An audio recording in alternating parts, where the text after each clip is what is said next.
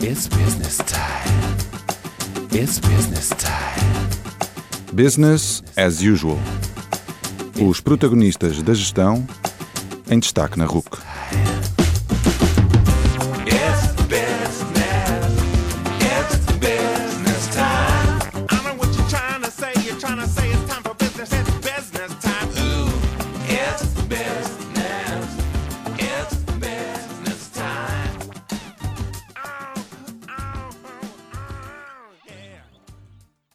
Boa noite e bem-vindos ao 28º Business as Usual.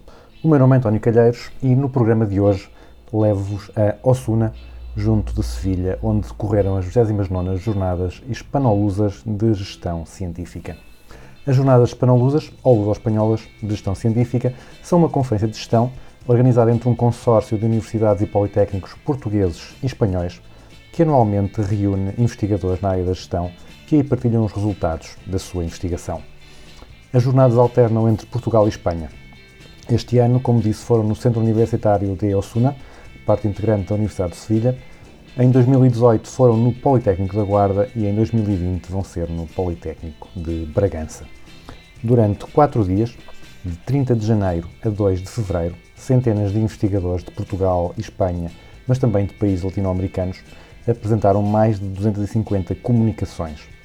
As áreas científicas pelas quais estavam organizadas as sessões paralelas foram Administração Pública, Contabilidade, Docência, Metodologias e Experiências Docentes, Empreendedorismo e Economia Social, Empresas Familiares, Estratégia, Ética e Responsabilidade Social, Finanças, Gestão das Organizações sem fins lucrativos, Gestão Desportiva, Inovação e Gestão do Conhecimento, Marketing, Organização de Empresas, Recursos Humanos e, finalmente, Turismo. Houve ainda um ramo de jovens investigadores destinados especialmente a estudantes de mestrado e doutoramento, com o objetivo de estes apresentarem os seus projetos de investigação e receberem feedback de investigadores mais experientes para os ajudar a potenciar o seu trabalho. Para vos dar a conhecer esta conferência, falo com participantes diversificados. Há uma comissão organizadora da escola que recebe a conferência, que organiza a logística do processo. E depois há duas comissões científicas, uma espanhola e uma portuguesa, que recebem e avaliam todas as comunicações propostas à conferência, aceitando as que são consideradas de qualidade e dando feedback para- melhoria àquelas que não estão a um nível suficiente para serem apresentadas. A Comissão Portuguesa envolveu 148 revisores. Falamos com a vice-presidente dessa comissão para nos contar um pouco desse trabalho e fazer um balanço das jornadas. Falamos também com alguns investigadores que apresentaram comunicações para termos uma ideia do tipo de temas estudados e resultados obtidos. Falamos com o nosso velho conhecido Arnaldo Coelho e com a sua colega da Faculdade de Economia da Universidade de Coimbra, Cristela Bairrada, que apresentaram comunicações nas áreas do marketing e estratégia. Falamos com Elizabeth Neves, professora da Coimbra Business School e SCAC, que apresentou diversas comunicações na área das finanças. Falamos ainda com Mariana Caçador e Ana Rita Oliveira, estudantes do mestrado em Gestão do Instituto Politécnico de Leiria, que participaram enquanto jovens investigadoras e nos contam os benefícios que colheram dessa participação.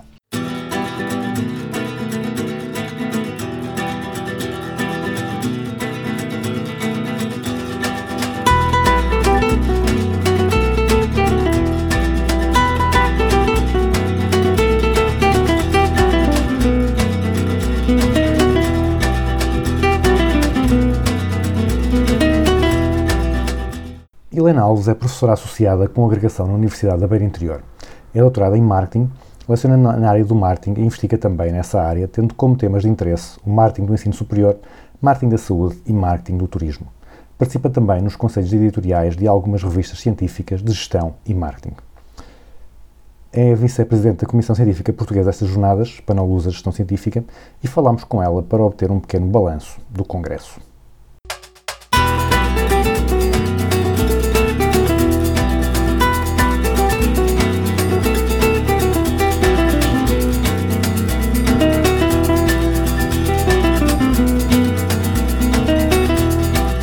Boa noite, professora Helena Alves. Muito obrigado pela disponibilidade para falar para o Business as Usual na Rádio Universidade de Coimbra. Estamos aqui nas jornadas Hispanolusas de Gestão Científica. A professora é vice-presidente da Comissão Científica Portuguesa. Nesta, nestas jornadas tivemos mais de 250 comunicações, tiveram que gerir eh, 148 revisores, pelo que eu vi na lista. Dê-nos um pouco uma ideia de como é, qual é que é o desafio de processar todo este conhecimento científico. Ah, os- ah, boa noite. Ah, os principais desafios são, ahm, sobretudo, ahm, conseguir identificar revisores é? que, que nos possam auxiliar, porque é um trabalho gratuito, ahm, para podermos selecionar e garantir alguma qualidade na- nas jornadas. De facto, como viu, tínhamos cento e, cento e picos revisores que revêem muitos deles mais do que cinco artigos, portanto não é fácil. Isto porquê? Porque ah, para nós termos aqui 200 e tal comunicações, chegam-nos muitos mais, não é? E, portanto todas têm que ser avaliadas e temos que fazer um crivo e uma seleção daquelas que são ah, que têm ah, uma qualidade mínima para ser apresentado. Portanto, isso é de facto um grande desafio e depois também, obviamente, eh, por parte da Comissão Científica, também há o desafio de eh, gerir, digamos assim, os possíveis eh, locais onde irão ser eh, organizados as, as jornadas futuras, portanto, garantir também que, são locais que têm capacidade e infraestruturas para acolher este evento, porque, como, como viu, eh, já tem uma quantidade de, de investigadores, portanto, já há muita gente e, e não, não é qualquer localidade que consegue abarcar esta, este desafio. Estes são as 29 uh, jornadas. Que é que tem sentido nos últimos anos? Como é que, como é que pode descrever a, evolução, as tendências de evolução deste, deste encontro? Hum, curiosamente, nós temos vindo a notar nos últimos anos, portanto, estas jornadas de facto com 29 anos já têm muita história uh, e por vezes até é difícil que haja jornadas que, que conferências que se mantenham uh, por tantos anos.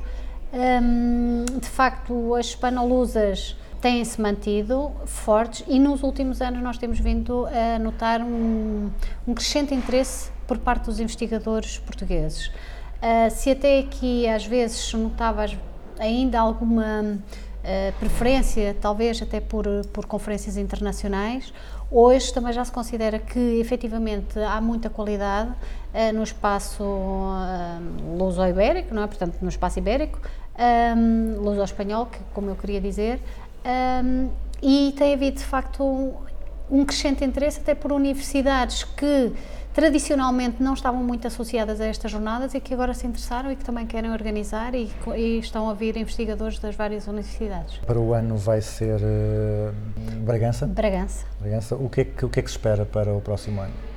Portanto, para o próximo ano, uma das curiosas, da curiosidade destas, destas jornadas, por já terem tantos anos, de facto, Uh, já houve muitos, muitas organizações e, e, houve organizações que vão, que vão tentando sempre superar as expectativas. Portanto, aqui o que se espera um bocadinho é um, que, essas, que as coisas tentem sempre melhorar de ano para ano e cada organização tenta sempre uh, que seja melhor do que a anterior. Um, também há uma boa comunicação entre quem organiza e os comitês científicos, portanto, há um apoio Uh, na, na, nas várias facetas, sempre que têm dúvidas nós vamos apoiando para garantir que também as coisas funcionam. E a ideia é sempre tentar ser melhor no ano seguinte e, e por norma as, as, comissões organizadoras ficam muito orgulhosas de tentar sempre superar, portanto um, já, já está, eles já, já vão apresentar hoje, no final de, de, do evento já vão apresentar um, a, a, o local, portanto já tem o tema, já tem a, a, imagem desenvolvida, portanto são coisas que começam de facto muito tempo antes a ser desenvolvidas para que corra bem. As jornadas têm sessões paralelas em, nos vários temas, desde os mais tradicionais, sei lá, finanças, finanças recursos humanos, marketing, contabilidade. Uh, tem havido também, desde algum tempo para cá, os jovens investigadores. Uhum. Uh, eu este ano também reparei na gestão desportiva e outros. Uh, o que é que tem, em, que, em que é que tem sentido que tem havido mais crescimento? Um, os jovens investigadores é de facto um campo que tem crescido muito. Ahm, também acho que há uma consciencialização por parte dos estudantes de doutoramento que precisam de ir a esse tipo de eventos, precisam de mostrar as suas investigações, são incentivados pelos professores para receber algum feedback e, e essa, essa sessão dos jovens investigadores tem, tem um feedback muito grande para eles. Portanto, penso que essa terá sido a área que tem crescido mais, depois as clássicas mantêm-se, portanto, marketing, por exemplo, tem sempre muito, finanças também tem sempre muito. Ahm, gestão desportiva, por exemplo, surgiu há poucos anos porque se começou a notar um interesse. Portanto, temos surgido, tem, tem-se associado a algumas áreas, por exemplo, a parte de ahm, mais pública, social, etc., também tem surgido como uma área que não existia anteriormente. Portanto, de facto, começaram-se com 7, 8 áreas e agora já estão em, em 14 ou 15, se não estou em erro. Al- Algum comentário assim de balanço que queira, queira, queira acrescentar? Não, o balanço consideramos que tem sido de facto muito positivo. Hum, é- é- ilustrativo disso é realmente também o, o facto de haver já várias organizações, até 2022 pelo menos já temos atribuído eh, a organização das jornadas, portanto, isso é ilustrativo que o balanço tem sido muito positivo.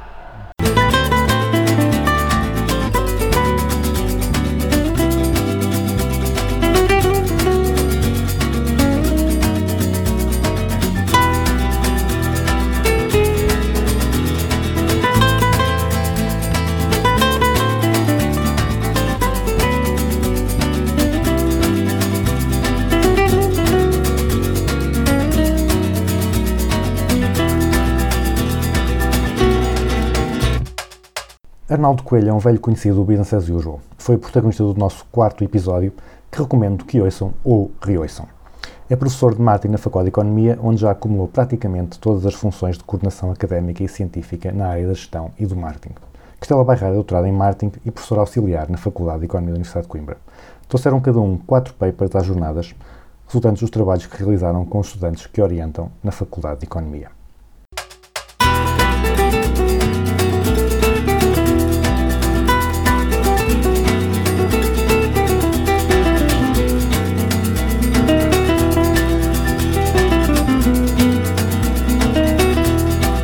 Boa noite, Cristela Bairrada e Arnaldo Coelho. Bem-vindos ou bem-vindos ao Business as Usual, o programa da Rádio Universidade de Coimbra que dá o protagonismo aos protagonistas e aos temas da gestão.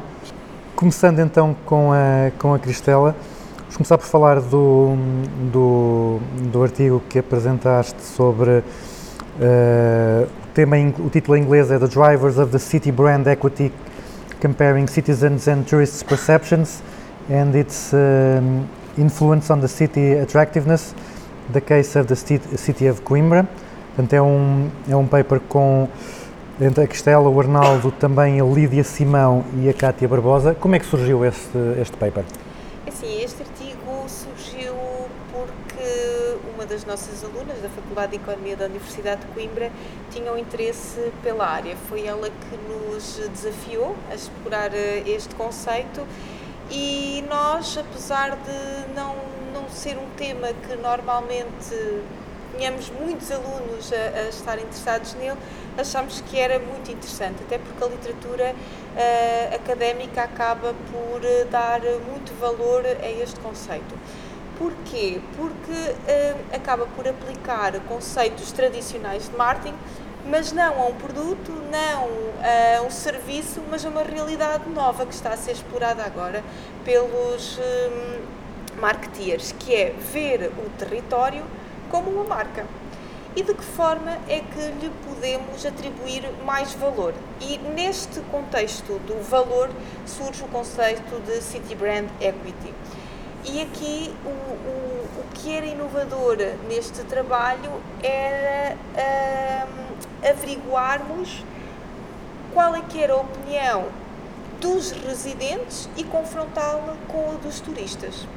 As variáveis que eh, acabam por dar valor à marca eh, que nós investigamos foi principalmente eh, a herança do território, avaliámos coisas como a autenticidade, a distinção e vimos que todos estes fatores eram algo que quem gera o território deve dar valor para alavancar o valor da, da sua marca. Depois, eh, também para chamar ainda mais atenção para este conceito, tentámos também ver realmente qual é que é o benefício dos territórios trabalharem esse valor. E principalmente vimos que quer do ponto de vista eh, dos turistas, quer dos residentes, trazia-se muitas vantagens, nomeadamente a recomendação do lugar, a intenção de voltar a, a- visitar, no caso dos turistas, e no caso dos residentes, acabava por eh, aumentar a ligação com, que eles têm com o, o próprio território. E estas foram, assim, as principais conclusões deste, deste trabalho de, de investigação, que tem ainda muito potencial, a inclusão de novas variáveis, a exploração deste contexto, deste conceito noutros contextos, noutras cidades portuguesas e, portanto, eh, ainda temos muita coisa para explorar aqui. Ahm, quais é que são as principais diferenças entre o que valorizam os turistas e o que valorizam os locais? Olha, o que nós verificamos é que os turistas são muito mais simpáticos com o território do que os próprios residentes. Eh, Eles atribuem mais valor à cidade de Coimbra do que as pessoas que residem na cidade.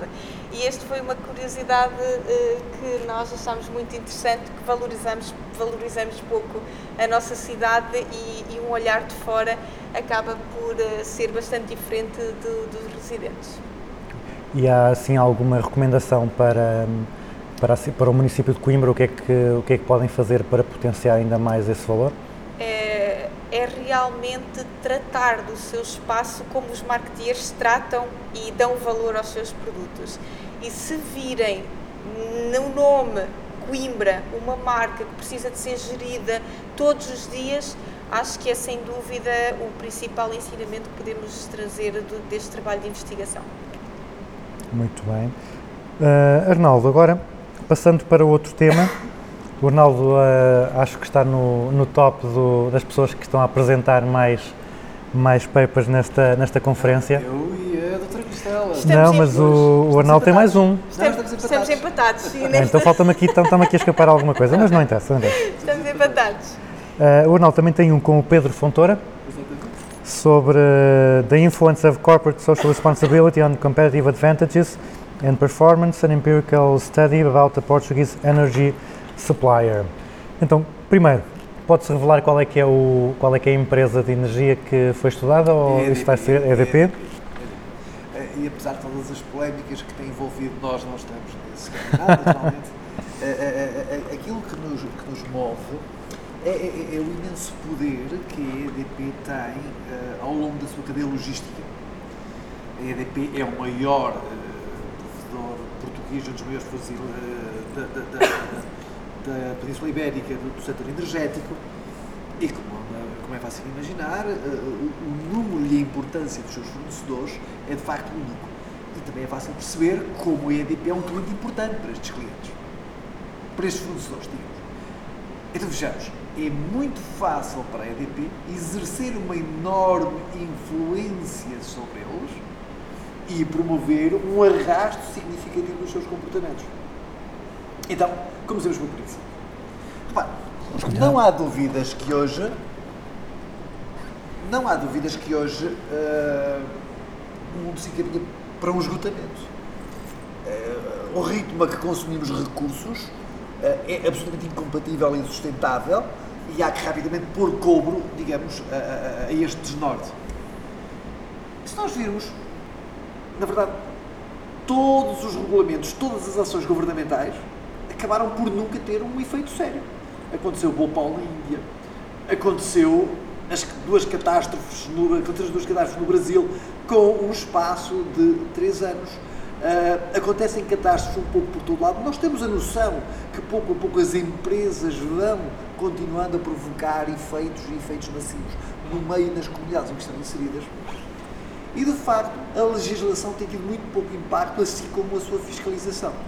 Mas reparem, este efeito que a prática e a política dos governos não teve, de alguma forma está-se a conseguir neste momento fruto daquilo que nós hoje chamamos como as iniciativas de responsabilidade social, que partem de um caráter de perfeita e total voluntariedade e que de facto garantem que as empresas de modo próprio se comprometem com elas e com os seus stakeholders a adotar práticas mais socialmente, mais eh, ambientalmente amigáveis e mais socialmente comprometidas. Ora, é aqui que está de facto o grande interesse. As empresas deram-se conta que de facto é possível serem socialmente comprometidas, ambientalmente neutras ou positivas, sem perderem competitividade. Pelo contrário, podem inclusivamente reforçar a sua performance e a sua competitividade. Ora, a EDP tem aqui de facto um papel absolutamente fundamental. Porquê? Porque ela, com a enorme influência que exerce sobre todos os fornecedores da sua cadeia logística, pode, e nós isso também percebemos, que de facto a EDP é uma empresa socialmente eh, eh, envolvida, socialmente responsável e com práticas que procuram de facto eh, eh, preservar e proteger, digamos, o ambiente e o mundo em que vivemos. E o objetivo deste estudo é mostrar como de facto a EDP pode arrastar a sua cadeia logística e levar todos estes fornecedores a adotarem práticas, também elas socialmente mais eh, envolvidas, mais amigáveis e que globalmente, reparem, em extremis nós podemos dizer como contribuir para um mundo melhor utilizando exatamente esta capacidade de influência sobre a cadeia logística e sobre todos estes fornecedores. E sobretudo mostrar como isto tem um efeito, eu espero que persuasivo, imagino muitas vezes até, digamos, com alguma pressão à mistura. Naturalmente um pequeno cliente para quem, eh, um pequeno fornecedor para quem a EDP é um cliente muito importante, pode até gostar muito da ideia, mas naturalmente vai se sentir pressionado e arrastado para. E não podemos ignorar que este efeito existe. Ora, esta enorme influência, esta enorme capacidade, se for devidamente aproveitada, nós, na extremis, podemos, e esse será o objetivo final, é mostrar como de facto todas estas empresas podem ganhar, como estão a produzir mais valor e a repartir mais valor na, na, cadeia, na cadeia logística em que estão envolvidos, como se podem tornar mais performantes e mais competitivos, sendo socialmente mais empenhados e, digamos, ambientalmente mais neutros ou comprometidos, de forma a que todos possam contribuir para um mundo melhor. Eh, Quais é que são concretamente esses mecanismos de influência? É só fazer contratos com quem é responsável? Por ou exemplo, é fazer auditorias de qualidade regularmente, auditar os fornecedores regularmente, mostrar aos fornecedores que se está atento às práticas que são adotadas, inquirir periodicamente, e sabemos que a EDP o faz, os seus fornecedores e saber exatamente como estão a evoluir as suas práticas e, e, de facto, como, como o ambiente e, e os stakeholders em geral dessas empresas estão a ser tratados e preservados, digamos, são forças que de facto são medidas e instrumentos que podem e estão certamente a produzir resultados muito significativos. E aquilo que nós notamos é exatamente que estes, que estes, que estes, que estes fornecedores, umas vezes sentindo mais o efeito desta dependência e desta pressão, outras vezes sentindo mais o efeito desta persuasão, estão de facto progressivamente a adotar estas práticas e a reconhecer como de facto estão a produzir mais valor, estão a partilhar mais valor e estão a tornar-se empresas mais performantes, mais sustentáveis e mais competitivas. Então é essa, é essa a conclusão, que temos aqui um ganho a dois níveis, ou seja, a EDP ao ter eh, práticas de maior responsabilidade social consegue também ser mais competitiva e ter melhor eh, performance? Exatamente. Ela é esse o efeito último e essa é, digamos, a descoberta. O que é que torna isto tão virtuoso? Repare, uma lei desperta sempre eh, sentimentos de contrariedade. O que temos aqui são comportamentos voluntaristas de empresas que percebem que é possível pôr todos os stakeholders a ganhar e que globalmente todos podemos ganhar mais. Esta é a força motora. Ou seja, aquilo que nem sempre conseguimos pela força da lei, pela ação das entidades responsáveis, podemos vir a alcançar por força deste voluntarismo e deste do saber que de facto todos podemos sair ganhadores de práticas mais eh, ambientalmente amigáveis e socialmente empenhadas. Muito bem, então voltando agora para a Costela, Voltamos. vamos agora pegar no, na indústria farmacêutica, Aham. a primeira da manhã, a primeira versão da manhã, portanto, determinantes e consequências da credibilidade da marca um caso aplicado à indústria farmacêutica. Então, o que, é que, o que é que nós concluímos a partir desse estudo?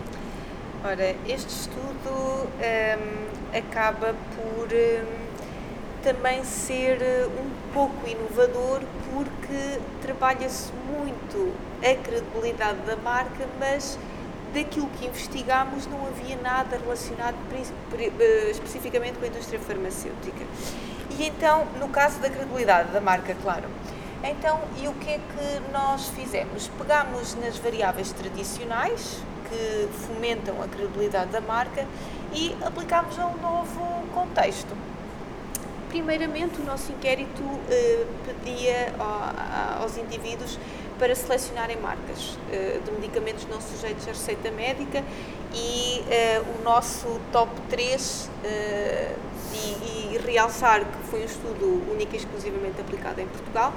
O top 3 dos portugueses estão, eles indicaram em primeiro lugar o Benuron, em segundo Vamos pôr aqui um P de publicidade depois ah, na rádio ok, para. ok, ok. Então, então vou Não, não, mas pode ser, pode ser, Ok, pode ser, ok, ok. O brufeno e depois a, a aspirina. Então, o que é que leva ao desenvolvimento da credibilidade eh, da marca? Trabalhamos essencialmente variáveis como a familiaridade com a marca, eh, o home recebido dos farmacêuticos. O home e- que é o eu- word of mouth? Sim, o word of mouth, sim, o passa-palavra, a, a informação que recebemos dos farmacêuticos numa recomendação e também de outros consumidores. E também avaliamos eh, a qualidade percebida do, do medicamento. E vimos que, à exceção do passa-palavra, eh, todas as variáveis tinham um impacto muito interessante no desenvolvimento da credibilidade da marca. E eh, isto é muito interessante nesta indústria porque acaba por evidenciar muitas vantagens que as empresas deste setor têm se trabalharem este fator eh, de um ponto de vista muito profissional, com um olhar muito atento. E estamos a falar que os nossos consumidores, quando acabam por ter percepção eh, que aquela marca que consomem é realmente credível, são consumidores que estão dispostos a pagar mais pelo medicamento, mesmo que por algum motivo eh, o preço suba. E também ehm, são clientes leais e esta lealdade é medida também na predisposição que eles próprios têm de recomendar a marca a terceiros e, obviamente, um, um indicador muito interessante da lealdade, que é a intenção de comprar ou de recompra eh, de- desta marca específica de medicamentos, que ao longo dos tempos acabou por desenvolver e este fator de confiança que é muito importante.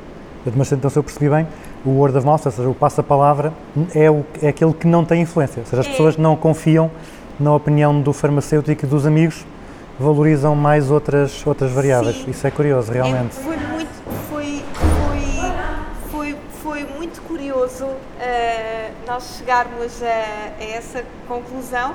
Era realmente algo que nós não estávamos à espera, mas se calhar eh, uma das justificações eh, para esta realidade é se calhar em que precisamos muito do médico, do conselho do médico e talvez este seja a recomendação que nós mais confiamos tendo um poder. eh, É, é uma forma de justificarmos um resultado que não estávamos à espera, eh, principalmente o- a recomendação do farmacêutico, não é? Porque é, é, é algo que. Supostamente é um profissional Sim, credível que. Sim, sim, sim. Ok, sim. isso realmente Foi a é- nossa grande surpresa. Muito, muito curioso, realmente. Voltando ao, ao Arnaldo, há outro, outro estudo, também com a Cristela e com o Jorge Ferreira, Strategic Alliances, uh, Exploration and Exploitation and their Impact on Innovation and New Product Development. Aqui há temas interessantes, há o que é- alianças estratégicas, se calhar pedia para explicar o que, é que são alianças estratégicas e também para explicar aos nossos ouvintes a diferença, que é um, é um tema interessante da estratégia, mas se calhar os nossos ouvintes não estão bem dentro do tema, eh, a diferença entre exploration e exploitation a nível da, da estratégia. Ok, vamos tentar. Não, não é propriamente um assunto fácil, mas, mas não deixa de ser um assunto apaixonante. As, as, as alianças estratégicas são arranjos de empresas que têm como objetivos, digamos, o acesso a, no, a mais novos recursos. De uma forma muito ligeira e muito, e muito trivial. E elas podem desenvolver-se com múltiplos objetivos. Conhecimento sobre mercados, conhecimento sobre novas tecnologias, conhecimento nas áreas da inovação e desenvolvimento. Enfim, o que nos interessou aqui fundamentalmente são, são, são, são as suas influências sobre a capacidade de inovação e a capacidade de desenvolvimento de novos produtos. Mas um dos aspectos logo prévios que não vou ter em conta é que quando nós fazemos uma aliança estratégica, nós podemos ter, digamos, diversas, entre aspas, urgências. Há algumas alianças que privilegiam a partilha de conhecimento.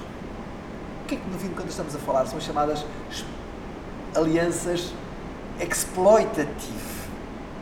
Ou seja, alianças que tendem a aproveitar o conhecimento já existente nos diversos parceiros e a pô-lo em prática e disseminando entre os parceiros. Ou seja, trata-se de tentar criar, desenvolver inovar, mas no quadro, digamos, das nossas competências atuais, do quadro do conhecimento atual.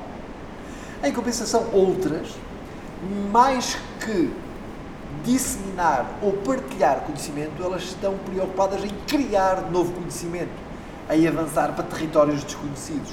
São as chamadas explorative alliances, as alianças que procuram explorar novos caminhos, novos territórios, o que implica mais risco, naturalmente, e mais tempo.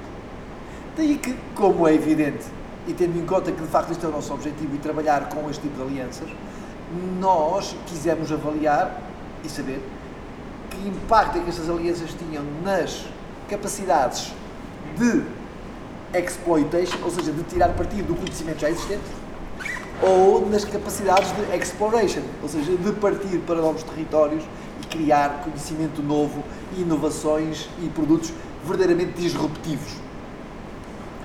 E a verdade é que uh, as conclusões a que chegamos vão exatamente neste sentido.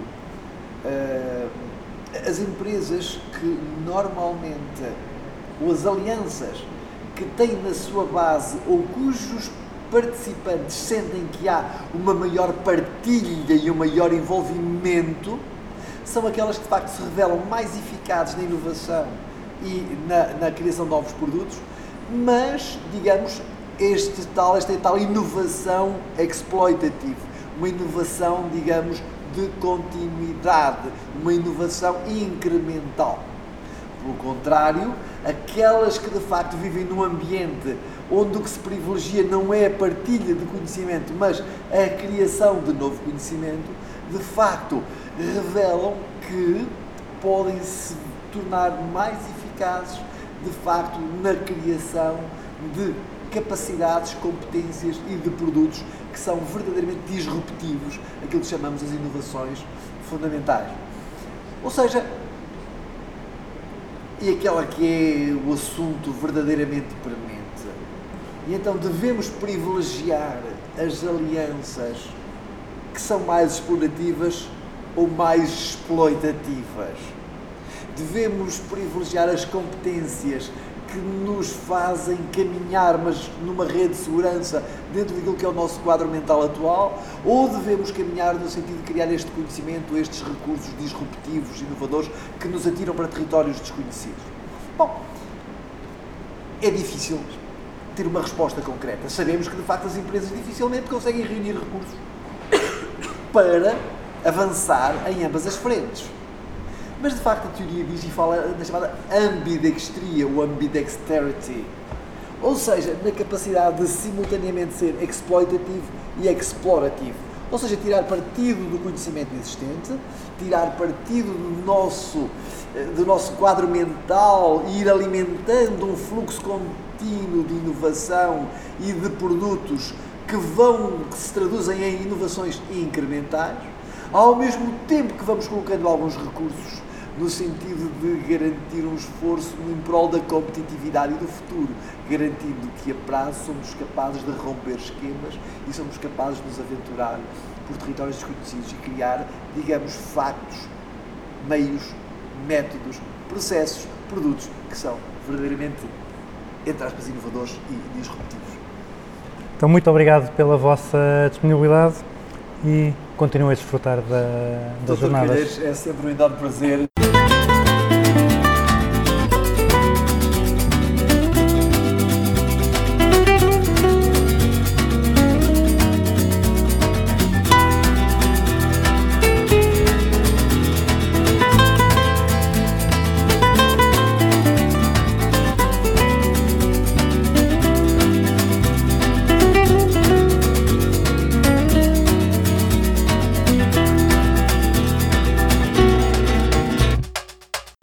Elizabeth Neves é professora adjunta na Coimbra Business School, Instituto Superior de Contabilidade e Administração de Coimbra, escola do Instituto Politécnico de Coimbra. Elizabeth Neves é doutorada em Finanças pela Universidade de Salamanca. Investiga nas áreas das finanças empresariais, Corporate Governance, Behavioral Finance e Corporate Social Responsibility, estando ligado ao Centro de Investigação CETRAD, Centro de Estudos Transdisciplinares para o Desenvolvimento da Universidade de Trás-os-Montes e Alto Douro. Na Coimbra Business School leciona diversas disciplinas na área financeira, sendo responsável pelo mestrado em análise financeira. Nestas jornadas ela apresentou várias comunicações sobre as quais vamos agora falar um pouco.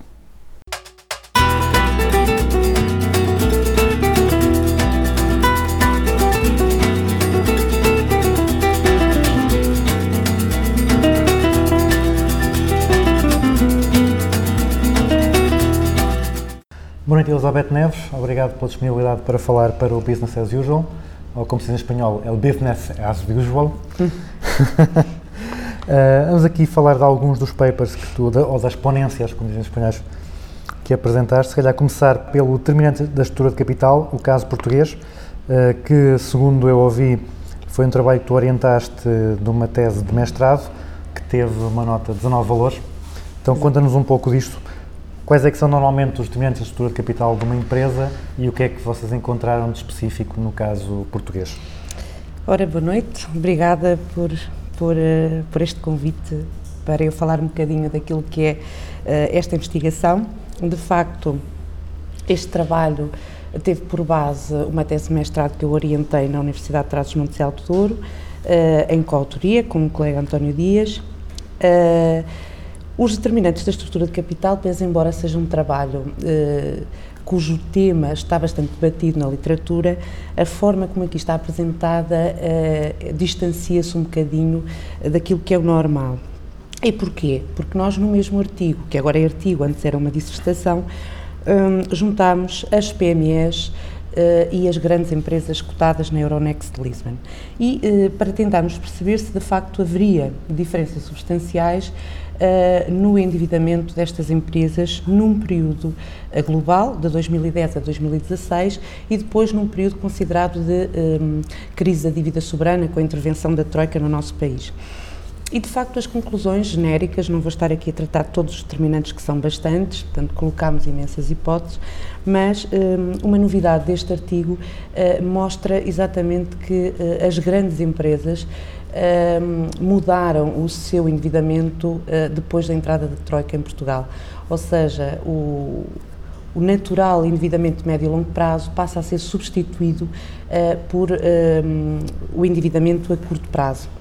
E isto eh, não deixa de ser curioso se pensarmos que, de facto, a flexibilidade financeira destas empresas foi se perdendo ao longo do tempo e que eh, muitas vezes nós eh, ouvimos que estas empresas estão sobreendividadas. Portanto, este foi de facto a conclusão que mais distancia o nosso artigo. Naturalmente que tudo isto foi corroborado por, por as tradicionais teorias da agência, da pecking order e, e trade-off. Um, e acho que eh, já, está, já é um artigo que já está passado para inglês e que, portanto, daqui a nada eh, vamos submeter a uma revista e esperemos que tenha eh, um final feliz, que é ser publicado.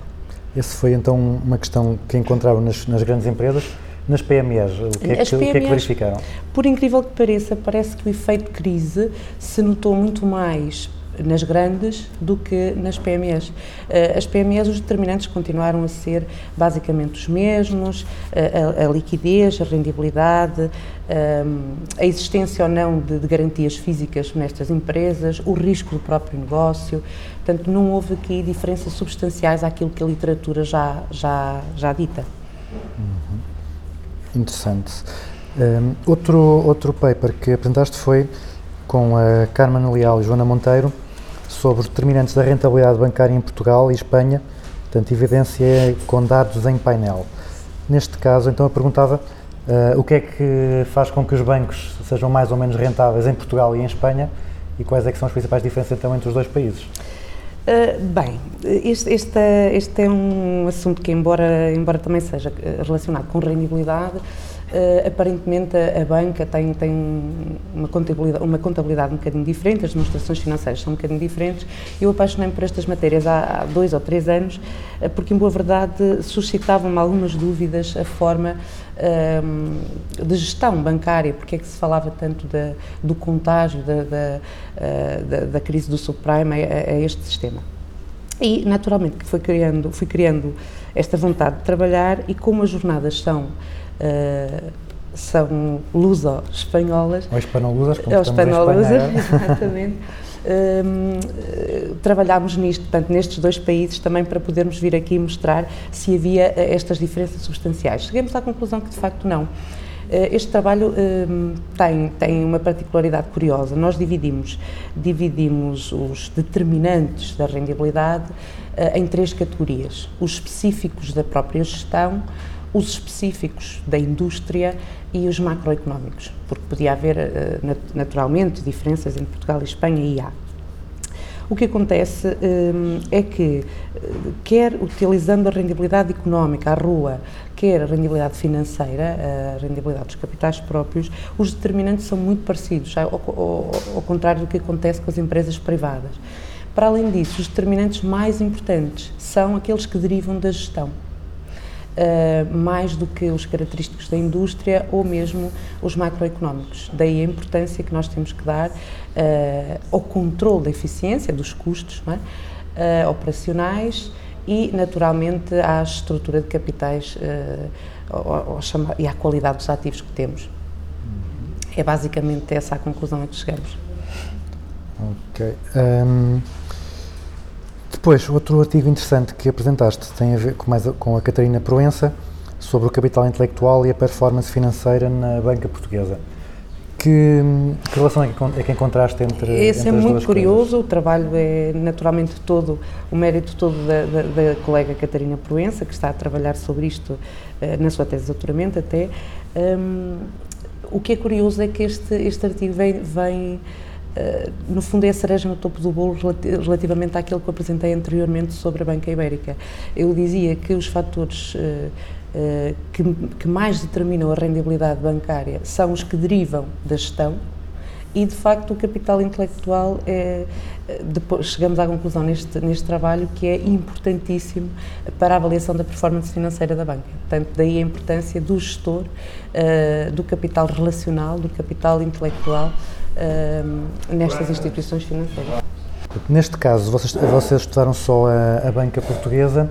Uh, há algumas ideias se há alguma coisa que diga a ciência, que diga a literatura, se há diferença entre a banca portuguesa e o resto da, da Europa? O que Estamos é que vocês a começar. Isto é só, este é só um, um pano de fundo para depois começarmos a perceber uh, noutro, noutros bancos e em outras áreas. Inclusive, vamos, vamos estender a amostra já daqui a pouco para uh, para a banca espanhola. E, e, depois para, para os países que mais afetados foram com, uh, com a intervenção uh, financeira, nomeadamente a Grécia, a Itália, a Espanha. Vamos, vamos tentar nossos fazer. Amigos, nossos amigos PIX, não é? Isso mesmo. Isso okay, mesmo. Então, para o ano cá estaremos para, para falar disso. Exatamente, espero bem que sim. Muito obrigada. Então, muito obrigado pela disponibilidade e desfruta o resto, da, o resto das jornadas. Muito obrigada.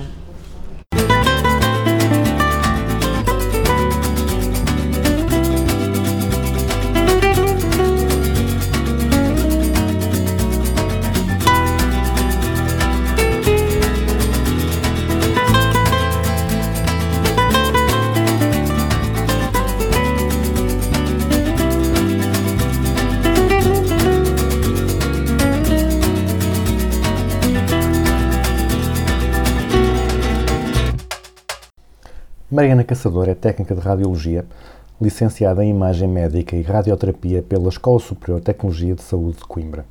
Decidiu prosseguir os estudos na área da gestão para complementar essa formação de forma a sentir-se mais capaz de gerir equipas. Está atualmente a realizar a parte não ativa do mestrado em Gestão no Instituto Politécnico de Leiria.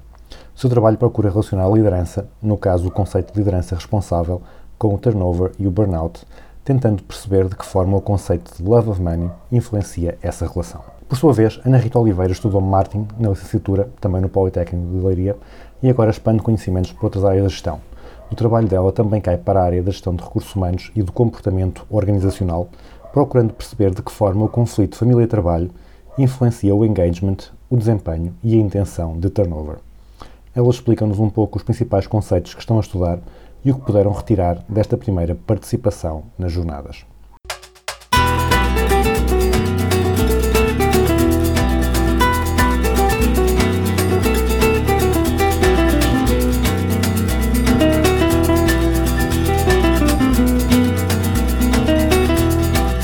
Connosco temos eh, agora Mariana Caçador e Ana Rita Oliveira, do Instituto Politécnico de Leiria. Elas participaram nas, eh, nos painéis de jovens eh, investigadores, neste caso jovens investigadoras. Começo pela Mariana. Mariana, conta-nos um pouco o que é que estás aqui a fazer, qual é que, o que é que estás a estudar e o que é que, o que, é que vieste apresentar eh, aqui a Ozuna. Boa noite, o meu nome é Mariana Caçador, sou aluna de mestrado de Gestão do Instituto Politécnico de Leiria. Uh, venho aqui às jornadas apresentar uh, parte do artigo teórico da minha dissertação final do mestrado, com o, o tema a liderança responsável e sua relação com o burnout e o turnover e um, a sua mediação pelo love of money. Este, este artigo uh, in- insere-se na- no setor da saúde, foi um, está a ser um estudo uh, dirigido aos profissionais de saúde um bocadinho, porque a minha área base de licenciatura é a área da saúde, sou técnica de radiologia, tirei imagem médica e radioterapia em Coimbra. Ah, no- boa, muito bem. no Politécnico de Coimbra, na Estes. Um, e depois, a seguir à licenciatura, decidi ir estudar um bocadinho mais, aprender algo mais, tirar o mestrado de gestão e depois surgiu, surgiu esta oportunidade de vir para. Mariana, o que é que é isso da liderança responsável? O que é isso, a liderança responsável? É uma abordagem a mais recente ao tipo de liderança que já exi- existe, já é estudada, já toda a gente conhece a liderança transformacional, depois a liderança autêntica e nos últimos 10 anos surgiu a liderança responsável, que é um bocadinho eh, resposta aos escândalos que têm havido por parte dos líderes, por parte da corrupção, eh, tanta coisa que eles não conseguem superar, não conseguem ter sucesso porque não conseguem ter responsabilidade. E então esta liderança eh, surge com um bocadinho eh, a integração da- da- da- do termo liderança, do conceito de liderança com a ética, com a sustentabilidade e com a responsabilidade corporativa. E diferente das outras abordagens, esta não é só uma ligação entre líder e seguidor, mas sim entre o líder e todas as partes interessadas no negócio, seja o seguidor, o colaborador, sejam os fornecedores, sejam os clientes, eh, é uma abordagem muito mais relacional, tem em consideração todas as partes interessadas mesmo. E em que ponto é que está o projeto? Neste momento, encontro-me na fase de recolha de dados, está, o questionário, o survey agora eh, nas redes sociais, a ver se consigo obter um, um bom número de respostas, como é mais para profissionais de saúde, é, um bocadinho mais limitativo. Uh, mas pronto, está a correr tudo bem, estamos a conseguir um bom número de respostas e o, o passo a seguir é o tratamento de dados e perceber então estas relações, se realmente se concretizam ou não, uh, e se podemos mediar a relação da liderança responsável com o burnout pelas nossas diferentes atitudes uh, perante o dinheiro, cada pessoa age perante o dinheiro de forma diferente, uns é, é uma motivação, é uma, só uma forma de uma pessoa trabalhar mais, outros representa um sucesso, representa um nível de riqueza, então vamos ver o que é que, o que, é que influencia. Muito bem. Passamos agora para a Ana Rita Oliveira. O, o teu paper era o impacto do conflito trabalho-família no engagement, desempenho e intenção de turnover do colaborador. Então, conta-nos lá uh, o que é que se passa aqui neste projeto. Boa noite, sou a Ana Rita, estudo no Politécnico de Leiria, estou no mestrado em Gestão, tal como a Mariana, e a minha dissertação incide no conflito de trabalho-família. Fiz um trabalho sobre esse tema, gostei muito, acho que é muito pertinente. E hoje em dia acho que há muita gente a abandonar as organizações devido a este conflito que existe entre o trabalho e entre a família. O tempo é cada vez menor, as pessoas hoje em dia utilizam o trabalho como um refúgio muitas das vezes, e se formos, por exemplo, para as áreas da saúde, como a Mariana, ou para as áreas do exército, em que o tempo que se passa em casa é cada vez menor, ah, surge esse mesmo conflito. Ah, e em conversa com a professora Neuza, tentámos relacionar este conflito de trabalho-família com o engagement e com o desempenho, que é o vigor, a dedicação ah, e o empenho que os indivíduos têm dentro das organizações, ah, e de que forma é que isso depois ia ser, estar relacionado com a intenção de turnover, com a intenção de saída do colaborador, quer voluntário ou involuntária, dentro de uma empresa. Em que ponto é que está, o, é que está este trabalho? Uh, eu, neste momento, já estou na análise dos resultados, uh, já fiz algumas regressões, estão a correr bastante bem, porque tenho tido bons resultados. Um, após isto, agora vou, vou começar nas regressões hierárquicas, uh, os alfas de Horvath já estão estudados e depois é os resultados e as conclusões finais. Acho que o trabalho está em andamento, pelo menos, assim Muito espero. Hum, uma das coisas que tu referiste quando apresentaste o teu paper foi que não traduziste o engagement nem o turnover porque são termos que não te já estão em inglês. Assim, não ia pôr engajamento, que é uma palavra brasileira, eh, e a intenção de saída acho que também não, não era o que ficaria melhor. E então, tanto o engagement como o, o turnover ficaram em inglês porque traduzido aqui no paper acho que não fica bem. Por isso é que, que as deixei assim, pelo menos. São conceitos também internacionais, São. eu também os tenho. É como o Love of É, Money. Exato, são conceitos que existem o- internacionalmente, são conhecidos assim, e assim também depois as escalas estão validadas, eh, não tem muito sentido fazer. Estar Não, fazer não há uma tradução muito feliz, não é? Exato, Não, não, não, é, não. é. É um conceito, é aquele nome, é como chamar Mariana, aquilo chama-se burnout, pronto, é o É nome. mesmo burnout, É o sabemos que é exaustão emocional. Exato, é isso. Hum, Ana Rita, disseste que estava já na análise dos resultados. Sim. O que é que descobriste até agora que possas partilhar connosco? Ah, então, o conflito de trabalho de família. O que, já, o que já consegui saber até agora é que o conflito de trabalho de família influencia ah, negativamente o desempenho, portanto, quanto mais conflito há dentro de, quer dentro de uma organização, quer na família, o desempenho dos indivíduos é menor nas organizações. Daquela ideia de que há uma perfeita separação entre, as- entre os dois domínios. Não. Cai Claro, completamente. O spillover que diz que são duas esferas isoladas, não. Não, não se comprova porque uma coisa influencia a outra. Se não estivermos bem na- dentro do nosso trabalho, isso reflete-se na família e vice-versa. Depois, ao não haver um bom desempenho, o engagement também diminui, ou seja, o vigor, a absorção, a dedicação que temos dentro da nossa organização também diminui e, consequentemente, a intenção de turnover aumenta. Se nós estamos satisfeitos dentro de uma empresa ou se o nosso chefia não está, a intenção de turnover, quer seja voluntária ou involuntária, manifesta-se.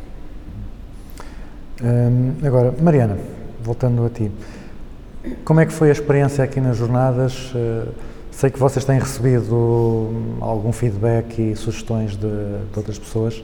Hum, que é que, que feedback, que contributos é que, é que recebeste que tenham sido mais úteis? Eu acho que eh, eles os próprios moderadores de cada sessão expressavam isso logo no início. Isto é, somos jovens investigadores, estamos a começar.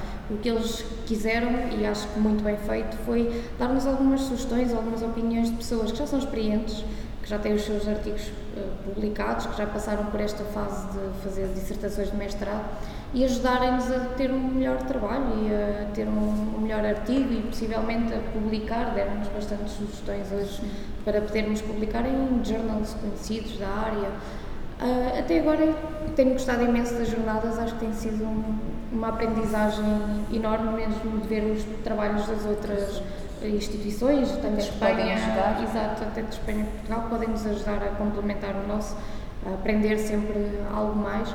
E, e mesmo eh, a maneira como eles nos têm tratado, a nós que somos tão jovens, como nós que estamos a começar, podíamos se calhar criticar um bocadinho mais, porque somos verdes aqui, nós um bocadinho inexperientes, têm tido em conta isso e só nos querem ajudar. Não, quando fazem uma crítica, é uma crítica construtiva. E, e só levo daqui ideias para, para melhorar, melhorar. o artigo mais tarde, sim. Ana Rita, como dizes o mesmo? ou- Ah, sim, sim, sou da mesma opinião que a Mariana, eh, nomeadamente eh, depois de eu ter apresentado a minha, o meu trabalho, referiram que não devemos ficar eh, na superfície do trabalho, ou seja, nos resultados. Ok, aquela correlação é negativa, logo as variáveis não estão correlacionadas. Não devemos pensar só assim, devemos levantar questões, o porquê, eh, sermos mais críticos e acho que isso valoriza muito o nosso trabalho. Pelo menos depois de eu ter apresentado, foram essas as críticas construtivas que, que me deram, que o trabalho estava muito bem delineado, mas que se eu criticasse mais, se colocasse mais em questão, que valorizava muito mais. E sim, a experiência nas jornadas acho que é uma mais-valia para qualquer um que participe. Sendo as primeiras jornadas, pelo Sim. menos acho que Sim, também as da tua parte sim. tem sido uma experiência muito boa para repetir. Ok. Eh, mais algum comentário que queiram, queiram fazer? ou- Um agradecimento. Agrade- Agradecer, É, porque não estávamos à espera. Sim, e às professoras também, Sim, as orientadoras ficaram no- no- em Leiria, a professora Tânia Marques e a professora Sara Dias, porque também sem elas É um trabalho de equipa, acaba por ser um É um trabalho apoio de muito equipa. grande, não é só coordenar, é ajudar, é perguntar, mesmo quando nós já estamos enervados porque as coisas não funcionam, tem sido mais que uma coordenadora, uma amiga. É um trabalho muito solitário de É. fazer uma tese e tem sido uma ajuda impecável para nos levar à frente e para nos aconselhar sempre a seguir este caminho e, e tem sido muito bom. Então, Mariana e Ana Rita, muito obrigado pela vossa disponibilidade. Boa sorte para o que falta do, dos, vossos, dos vossos projetos de, para, para a tese e para o ano estaremos nas próximas jornadas, já com resultados Já finais. Já- já com o trabalho feito. Acho que sim, muito obrigada. Sim, obrigada.